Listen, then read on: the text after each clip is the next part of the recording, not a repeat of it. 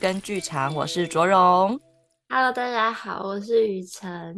我刚刚上完一堂非常精彩又令人羡慕的芭蕾课，然后这一节课呢，我们用上课讲是很不有趣啊。对啊，我觉得你会让观众，呃，不是又又在讲观众，呸呸呸，你会让听众 直接下一集。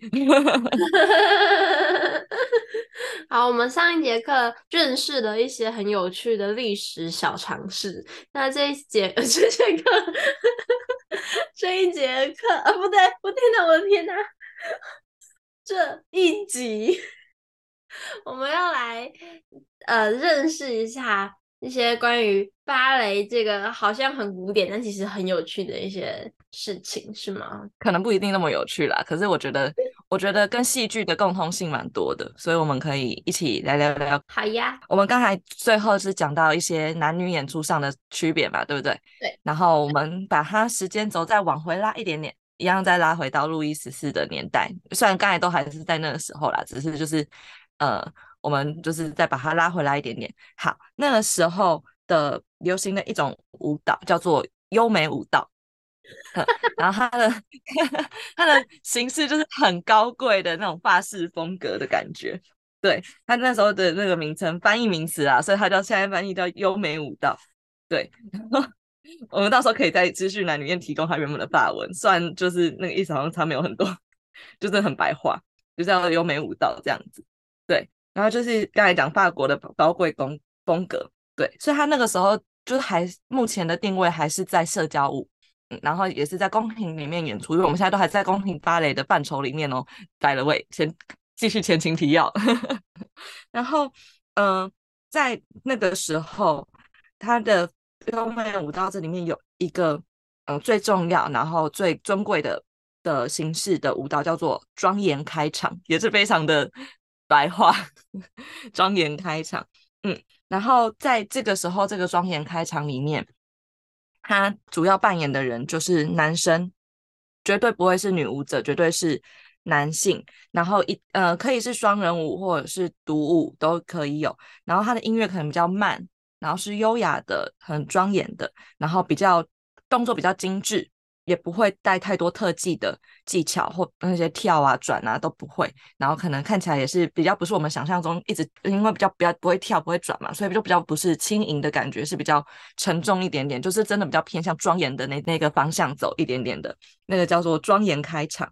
嗯，所以在这个时候，你看他光开场就是一个庄严的感觉的话，那他其实就是还是一个非常重视。礼节的东西，所以在那个时候，这个庄严舞蹈它运行的那个轴心其实就是礼节这件事情。然后它是慢慢的在路易十四的手上，它才慢慢的变成一种艺术演出的形式。会这样讲，是一六六一年的时候，他建立了一个非常重要的东西，就是法国的皇家舞蹈学院。在那个时候有一个。很重要的人叫做皮耶布香，皮耶布香也是翻译名词，所以他原本应该是法文，所以念起来会觉得听起来怪怪的。那个时候他就是算是国王的老师级的人物，然后他就是请他要做一个纸上谈舞的这件事情，所以开始产生了舞谱这个东西，因为要把它记录下来嘛，所以就会开始有一些比较要有规则化的东西出现，像是。呃，我们现在有学过芭蕾舞的朋友，可能就会知道，芭蕾舞就是它有很明确的脚的第一位置、第二位置、第三位置、第四位置、第五位置，这些东西都是这个时候定下来的。刚才说到芭蕾舞的五个位置是从皮耶布香他手上去整理出来的嘛，因为要把它记录成舞谱的形式，它也是一个很重要的转捩点，它让优美舞蹈它慢慢的从社交舞。的礼仪这种东西变成一个艺术，因为它有一个规矩在了，所以大家可以在这个基础上面再去做创作，所以它就会慢慢的可以升华成艺术的那个阶段。然后它的规范很明确，它的手跟脚还有四肢，它的相对关系是呃是存在的。比如说我的右边肩膀往前一点的话，我的左肩就会往后。它其实是一个很人体工学的东西，但是它就是它把它做一个很明确的规范。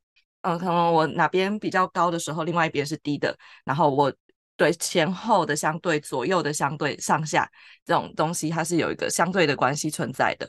那因为刚才我们一直很强调的一件事情，就是芭蕾舞的起源其实是从一个很核心的东西是礼节礼仪上的东西嘛。那我们要从现在这些东西来看，要怎么看得出来为什么它是一个比较礼节上的东西呢？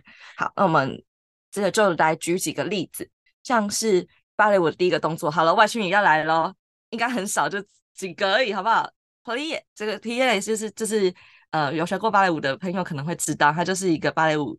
我们除了暖身完之后可能会做的第一个动作，就是雨辰是什么？你要不要说说看？说中文，蹲，小蹲，Yeah，就是蹲。好，小蹲是 demi plie，就是半蹲的意思。Oh. 大蹲是 grand plie，大蹲，大 ground 就是大，然后 demi 就是半个，所以 demi plie 小蹲，然后 grand plie 就是大蹲这样子。然后所以 plie 就是蹲。好，像蹲这个动作，它原本。在比较礼仪上来看的话，它就是一个屈膝礼的感觉。那演出的话，就会发现我们芭蕾舞演出在跑步的时候，比较不会直直的往前跑。我们移动的时候，身体是会往外展，然后是斜的，身体横向的经过经过舞台或者是其他人的身侧的。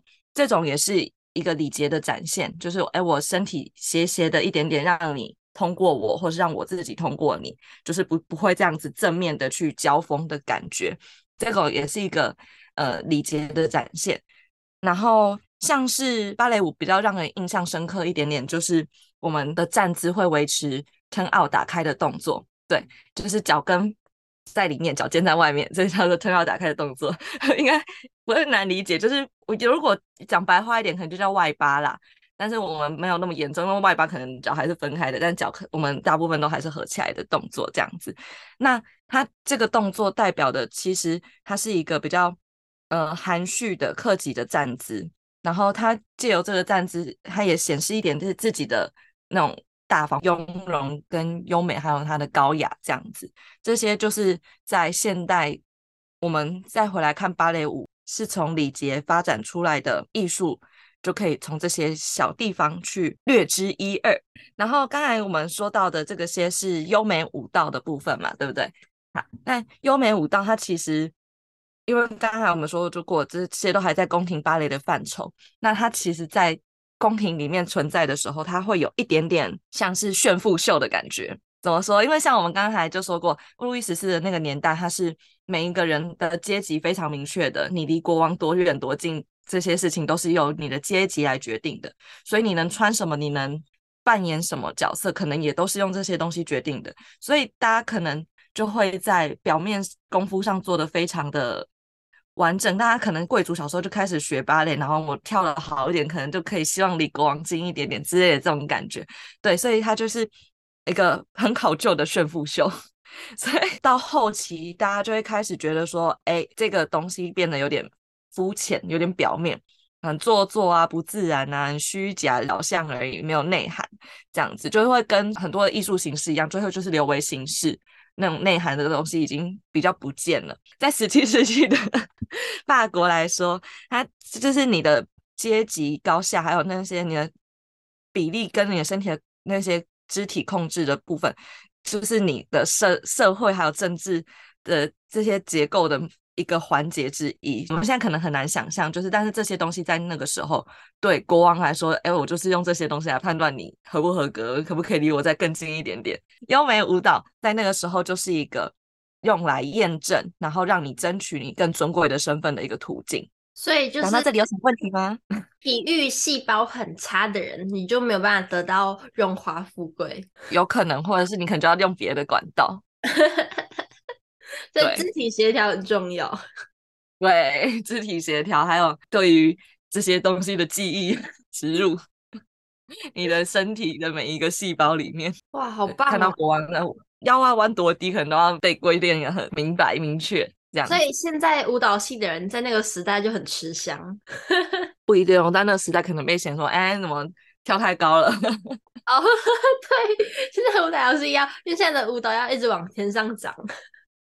对对对，但反正我们讲回来，就是因为刚才我们有说嘛，一六六一年的时候就建立了那个国家舞蹈学院，然后所以说其实那个也是一个转折点，就是从他一直在宫廷里面流传，一直是贵族的东西，然后从贵族这些人身为舞者本人，慢慢的变成演出的人会变成专业的舞者，专业的受过训练的舞者，所以才会开始发展后面那些更复杂、更困难的动作。嗯，刚才讲到的是一六六一年皇家舞蹈学院，后来在一六六九年的时候也成立了一个叫做原本叫做皇家音乐院，但后来改名叫我们可能对这个名字比较熟悉，就是巴黎歌剧院。所以在这个时候，法国的芭蕾还有歌剧艺术就是。在这里开始慢慢的要发展茁壮，芭蕾的这个演出形式，它开始跟嗯歌剧或者是其他的戏剧种类融合在一起。但但是歌剧这个东西也一开始也是从意大利开始崛起起来的，发展到法国来之后，跟芭蕾做了一个融合，法国人就想要发展出一种属于自己的歌剧，或者是让歌剧发扬光大，也慢慢的成为我们法国。的骄傲的这种感觉，这种东西就会开始从宫廷慢慢的往外走，走到可能市井小民或者是比较普罗大众看得到的领域，开始往外走了嘛。所以宫廷芭蕾这个项目，宫廷芭蕾就是在比较属于在宫廷里面的这个东西，它就会开始慢慢的衰落。那除了歌剧的兴起之外，还有一个人，我们在读戏剧史的时候一定会遇到三个字，刚才我开录之前有讲过喽，雨辰。谁啦？喜剧、悲剧它都有。然后我们之前在上，我记得是莫里埃。对对对，然后我们在之前在上那个戏剧什么像戏剧史的时候，一一定会上到这个人嘛，对不对？他那个时候是法国戏剧创作非常重要的一个人物之一。他喜剧、悲剧他都有。然 后对，但是那个时候有一个很重要的事情，就是什么？就是这个一三十三三十一。完蛋了，你的戏剧史完全还给老师了，对不对？你在这比什么？对啊，三一律啊，三一律我知道啊，不就是那个你还讲不起来吗？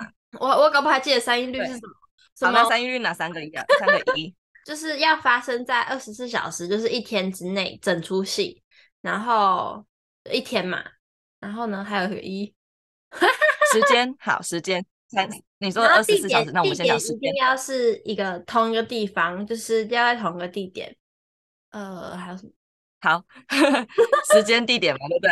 还有第三个其实是情节，情节统一，就他比较不会主张我要这个东西会一直跳来跳去，跳来跳去，就不会像我们电视剧这样子。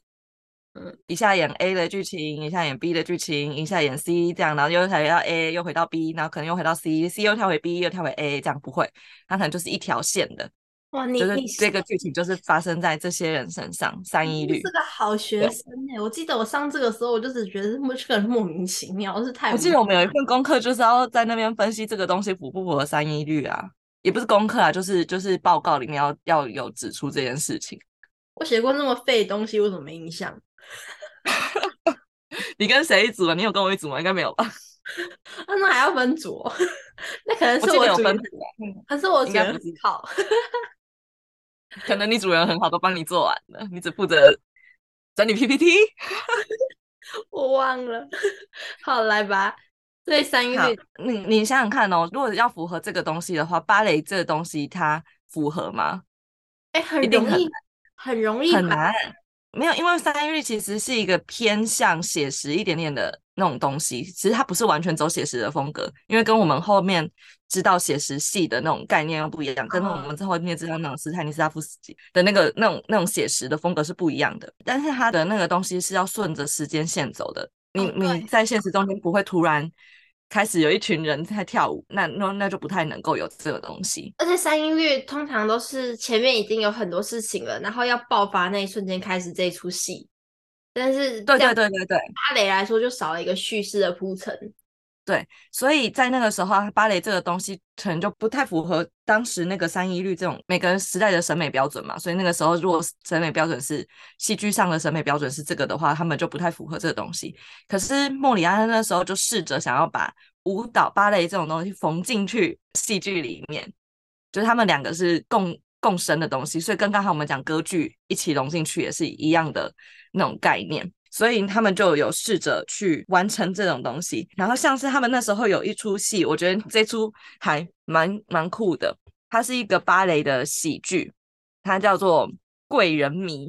创作的人就是刚才我们说到的莫里埃，还有吕利。吕利是谁啊？吕利是那个时候巴黎歌剧院里面的一个作曲家，所以他们那个时候呃演出了这个叫做《贵人迷》的舞蹈。这出戏我觉得 还蛮酷的，虽然我不太有印象，我们之前有听过这一出。它的内容就是在讽刺说有一个暴发户，他以财富然后当做晋升的那个梯子。一直往上爬，但是他的举止其实是很笨拙的、很滑稽的，就蛮好想象这个角色的设定的，就是还蛮丑角的概念，就是很有钱，可是可是其他的东西都不怎么样，对，所以他其实是没有那些礼节和我们刚才所说的那些芭蕾舞需要的仪态的东西的，所以他就找了很多呃什么裁缝师啊、音乐家、哲学家、芭蕾舞老师，他就是教他要有那些礼节那些。